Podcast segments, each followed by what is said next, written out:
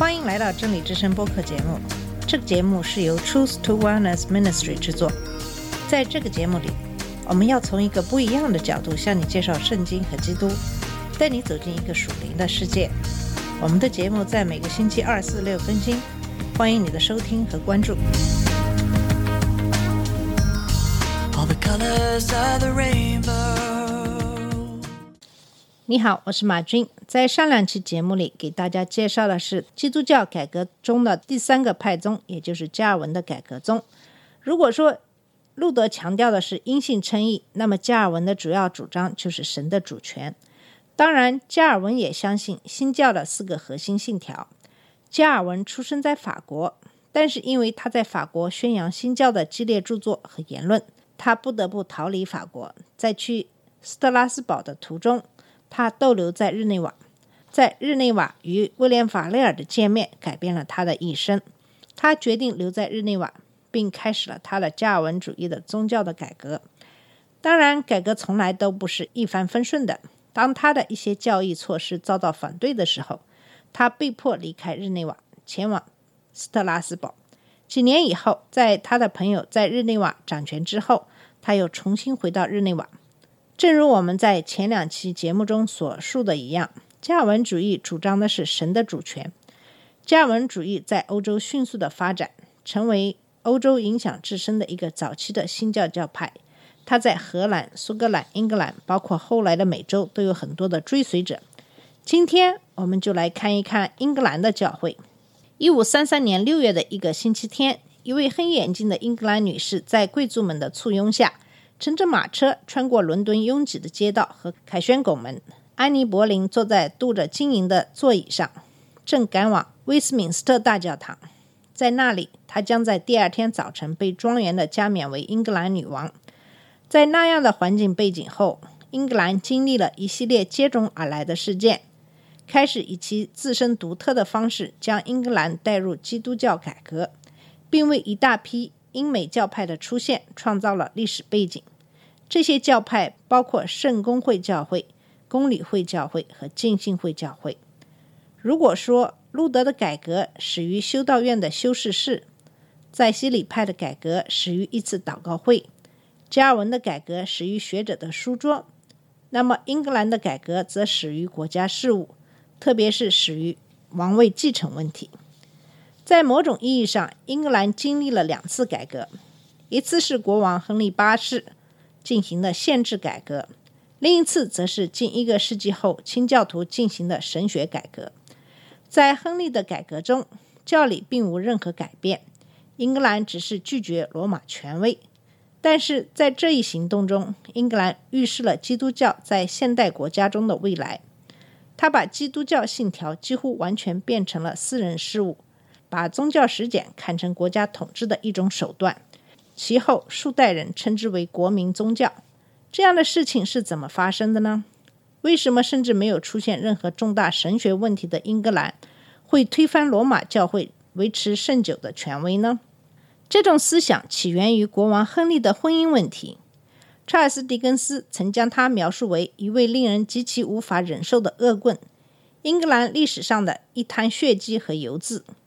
然而，导致英格兰与罗马决裂的还有其他因素，但王位继承问题是造成英格兰教会变成英国国教会的根本原因。几世纪以来，英格兰的教会已在逐渐脱离罗马，朝向独立。到了路德时代，大多数爱国的英格兰人对他们的祖国抱有一种独特的信仰特征意识。红衣主教托马斯·沃尔西可能是亨利与罗马决裂前英格兰取得独立的最好象征。沃尔西是约克郡的大主教，是罗马教会的红衣主教和英格兰领地的大臣，所以在他身上，他把英格兰的教会。罗马教会和英格兰王国融合在一起。然而，在所有这些职位中，他效忠于国王，其荣辱由皇室随意予夺。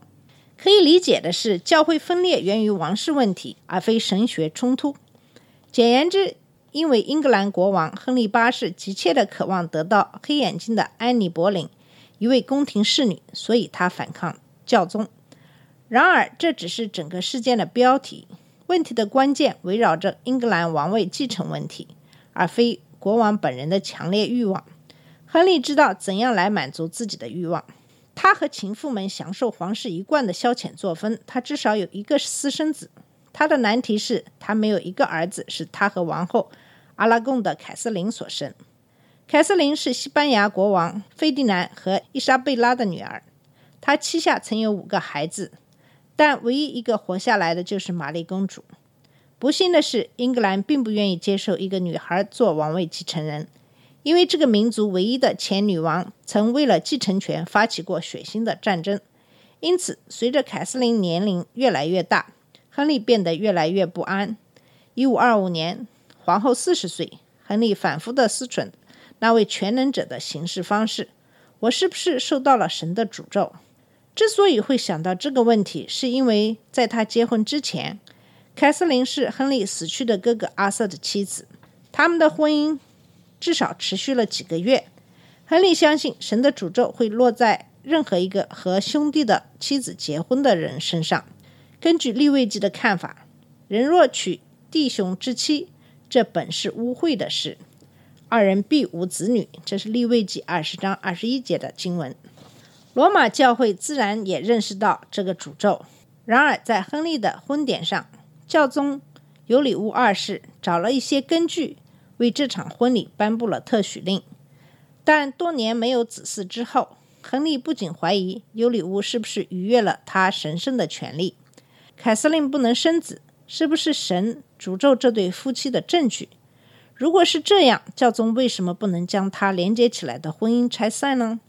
一五二七年，亨利请求罗马教宗克莱门特七世撤回特许令，并宣布这场维系十八年的婚姻。自开始即是无效。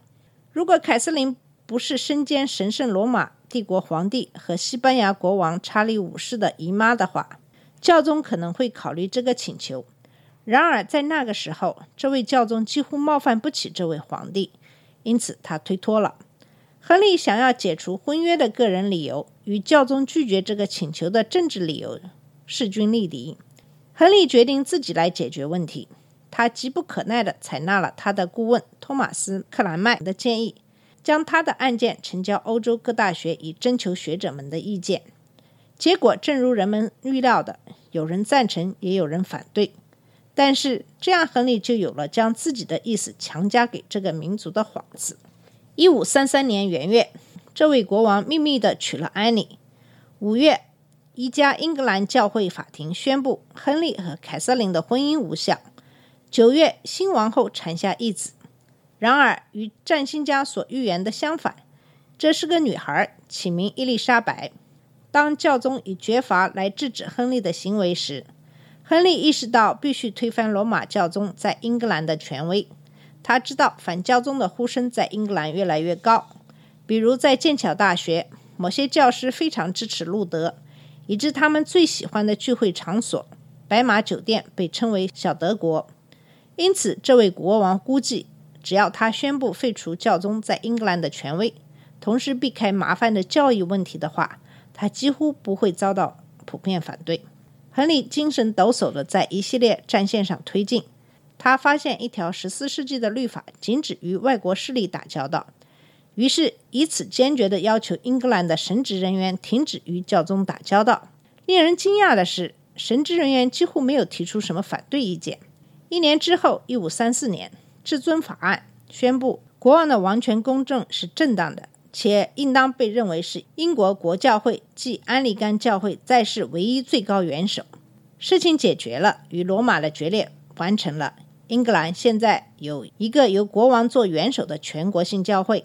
然而，这个元首不是祭司，他能够任命主教，却不能祝圣主教；他能捍卫信仰，却不能阐述信仰。